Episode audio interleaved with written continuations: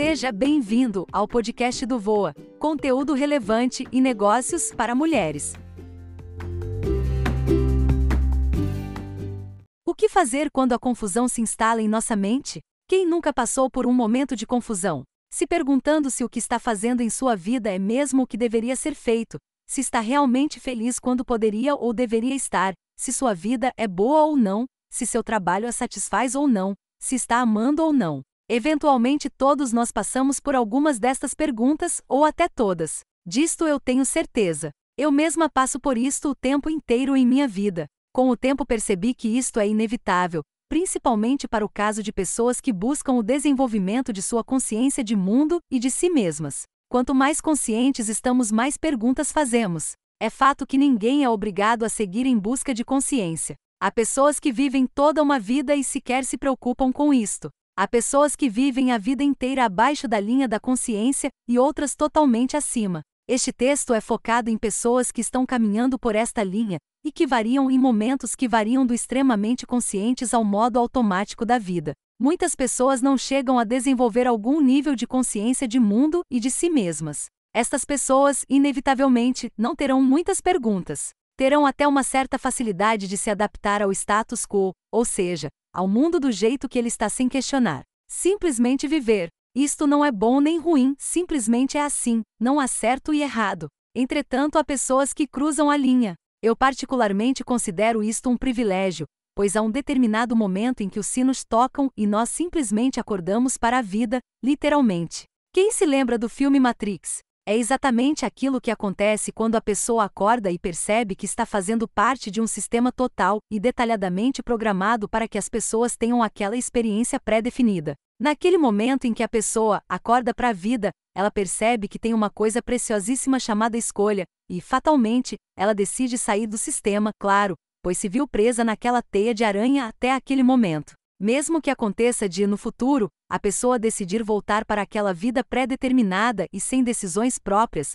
mas no exato momento em que acorda, ela decide sair. No entanto, o que acontece na maioria das vezes em que a pessoa sai da Matrix é que ela não sabe efetivamente o que fazer e para onde ir. Aí vem a dúvida. De uma hora para outra parece que tudo está errado, que o mundo está errado, que ela não sabe o que é certo a ser feito, que tudo acontece ao contrário do que deveria, que as pessoas não priorizam o que deveria ser priorizado, que o trabalho não vale a pena, que as regras não valem a pena. Enfim, a pessoa fica totalmente perdida e confusa.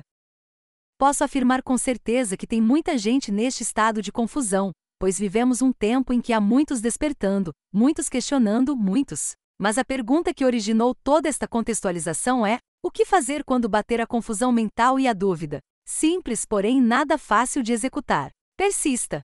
Este processo é o que comumente chamamos de catarse. Ainda vou escrever somente sobre isto. Na minha humilde opinião, pois não sou psicóloga e muitos vão dizer que eu não poderia falar isto, mas vou falar sim, porque é o que eu penso e pode ajudar outros que estão passando por isto. Eu penso que a catarse não resolvida pode ser o começo da depressão. Por isto eu digo: viva a catarse. Vai ser dolorido questionar tudo, parecer que tudo está errado, que tudo está fora do lugar mas vá tratando cada questionamento, cada dúvida, conversando com pessoas, profissionais ou não, mas que sejam de confiança, lendo, estudando, trabalhando, se dedicando a resolver as dúvidas. Só não pare. O que não pode acontecer é cair no vício, que todos nós temos, de achar que é muito difícil e que não tem solução, pois tem. Até porque, se a solução vir fácil, ficamos com aquela dúvida se estamos solucionando mesmo.